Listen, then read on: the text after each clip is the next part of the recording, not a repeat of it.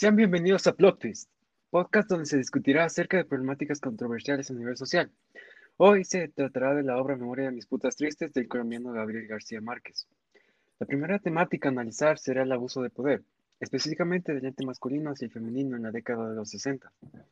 Martín Vázquez, dime, ¿de qué manera la inequidad de género determina los estereotipos de una sociedad?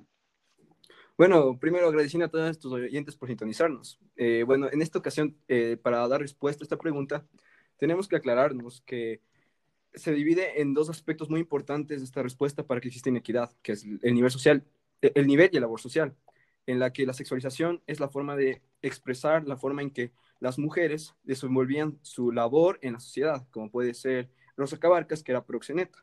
Además, otro dato curioso es que también eh, también este, este, esta inequidad se da presente mediante la edad, mientras que mayor edad hay mayor respeto, y donde la imagen siempre se llega a deteriorar en base a, a la menor edad que tengas, como puede ser Delgadina, que es una de las prostitutas que el viejo sabio eh, llega a realizar sus actos, o el coito.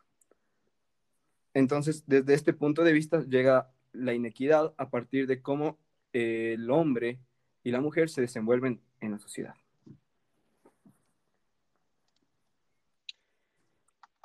Gracias, Martín. A continuación hablaremos de la cosificación de la mujer, específicamente cómo el viejo sabio sexualiza a Delgadina. Por eso, Ana Paz, ¿cuál crees que es el catalizador que provoca la sexualización femenina? Bueno, en la obra Memoria de mis putas tristes se evidencia desde el inicio la sexualización y cosificación de la mujer, pues esta comienza con un viejo que por sus 90 años quiere regalarse una noche de pasión con una adolescente virgen demostrando cómo el cuerpo y la virginidad de una mujer son vistos como un obsequio ante los ojos del hombre, además de que el valor de la mujer se ve definido por su pureza, debido a la concepción cultural que provoca un desprestigio de una mujer que practique libremente su sexualidad. Además, aquí el viejo sabio actúa como una representación del rol masculino en este aspecto de la sociedad latinoamericana que plantea la idea de las mujeres únicamente como objetos destinados a saciar el deseo sexual del hombre y cómo la cultura latina venera la virilidad del hombre.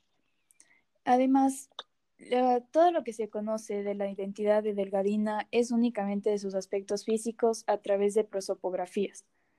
Nunca se debe conocer realmente su personalidad, e incluso está sometida a tal cosificación que el viejo sabio les debe asignar el nombre de Delgadina, el cual no es su verdadero nombre, lo cual simboliza la imposición de la identidad y por ende se resalta y se recalca la cosificación de la mujer por parte del ente masculino. Ok. A continuación, la desigualdad social es otro de los temas controversiales que se presentan en la obra. Por tanto, Martina Praes, ¿en qué sentido considerarías el caballerismo como un insulto hacia el género femenino y destaca a su vez la desigualdad a nivel social? Bueno, pues primeramente el caballerismo sí se puede interpretar de cierta manera como un insulto hacia el género femenino sobre todo porque se sensibiliza al estereotipo y los roles de género. En pocas se establece esta idea del hombre como un ente superior a la mujer. Y es esto lo que genera esta connotación de fragilidad de la mujer como una identidad que necesita de un hombre que la plazca. Por ejemplo, el viejo sabio compra cosas a Delgadina, le regala una bicicleta, ropa, dinero, maquillaje. Y es, es, así que se va creando esta idea de cómo el caballerismo demuestra la desigualdad entre el hombre y la mujer. Por otro lado, se puede tratar la desigualdad social como un coadyuvante que impulsa el abuso de poder del hombre hacia la mujer, lo que, se da en esta relación social entre el, el hombre y la mujer. Mismo hecho que permite cosificar a la mujer. Y esto, es esto lo que destaca esta jerarquización y lo que genera o se traduce en una desigualdad social. Perfecto, Martín. Ahora hablemos de la contextualización de memoria de mis putas tristes. Como sabemos, Gabriel García Márquez publicó una obra que se consideró polémica debido a que representa vulgarmente la sociedad socioeconómico de la sociedad colombiana. Ahora les pregunto a ustedes, ¿Consideran que esta idea de sometimiento y, y oposición hacia el género femenino todavía se ve representado en la sociedad actual? ¿O consideran que ya es algo eh, ortodoxo que simplemente sirvió para impulsar el movimiento femenino de la actualidad como se le conoce el feminismo?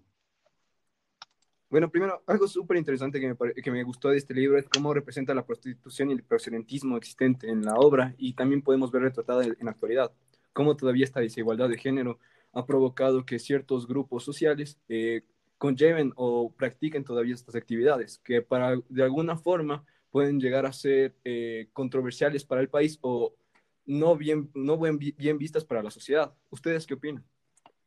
Eh, bueno, cabe recalcar que justamente este asunto de la prostitución es algo que se sigue dando, que se ha dado desde hace mucho tiempo y sigue dándose, pero no es únicamente porque las mujeres así lo deseen, sino justamente por lo que hablamos del contexto socioeconómico, ya que la mayoría de mujeres que se prestan para este trabajo son las que se encuentran en una posición económica más baja, en los estratos sociales bajos.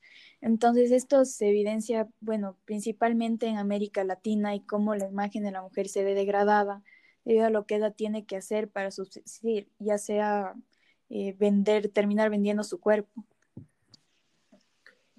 Sí, en efecto. De hecho, en la obra hay un punto donde se dice que Delgadina es una trabajadora que está dedicada a coser botones. Y ya desde ese punto se demuestra cómo es que ella es alguien de una clase social baja.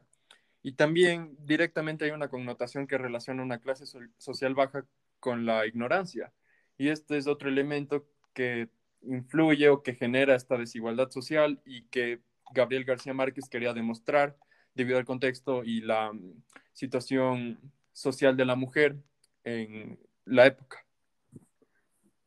Bueno, entonces también algo que también es muy importante resaltar es aquí la importancia de la educación, porque de aquí surge el desarrollo económico y social de una persona. Entonces, si es que una mujer o, un hombre no se llega a desarrollar correctamente, conllevan estos maltratos o el patriarcado o la presión hacia la mujer que existe. Entonces, se debe principalmente centrar en cómo se podría realizar estos cambios en la educación para que la sociedad en sí eh, crezca o se desarrolle de mejor manera. Y todos estos roles, como cuenta Gabriel García Márquez acerca de Delgadina y, y la edad que tiene y realizar estos actos, eh, de estos actos de prostitución que no son adecuados para su edad pueden provocar eh, una desigualdad o una desestabilización social. ¿Y ustedes? Eh, bueno, justo hablando de educación, creo que podríamos referirnos a esta tanto a la educación en el colegio como la educación en casa, en valores. Pues la educación en el colegio y también la educación superior y todo eso es lo que permite a las personas desarrollarse y tener una oportunidad de tener una vida mejor, de conseguir empleo y todo para evitar que sea necesario justamente terminar en trabajos como este, que es la prostitución pero también eh, creo que es importante los valores y la cultura que se inculque a los jóvenes, a los niños, porque es lo que mencioné con anterioridad, que la cultura latina venera la virilidad del hombre. Se le ve como un héroe al hombre que se acueste con más mujeres, y eso es algo que está inculcado en nuestras mentes, en nuestras raíces, y es algo cultural, que igual se puede tomar como educación. Exactamente también se toma en cuenta que la prostitución al final es del resultado, o bueno, puede ser un efecto de en sí de la ignorancia y también del desempleo. De hecho, en la época de 1900 a 2000, la tasa de desempleo en Colombia fue del 19.4%. Y eso también demuestra eh, exactamente ese factor de la ignorancia y cómo es que debido al factor social, a la jerarquización del hombre sobre la mujer, a la hegemonía que éste crea en las relaciones sociales, es que se demuestra cómo es que al final la mujer recurre a la prostitución como un hasta cierto punto escape, aunque como se evidencia en la obra, este es un escape falso, porque es la mujer la que se está sometiendo a este, este bajo mundo, como se lo suele decir. Bueno, gracias por sintonizar los y nos veremos el próximo lunes con un nuevo podcast.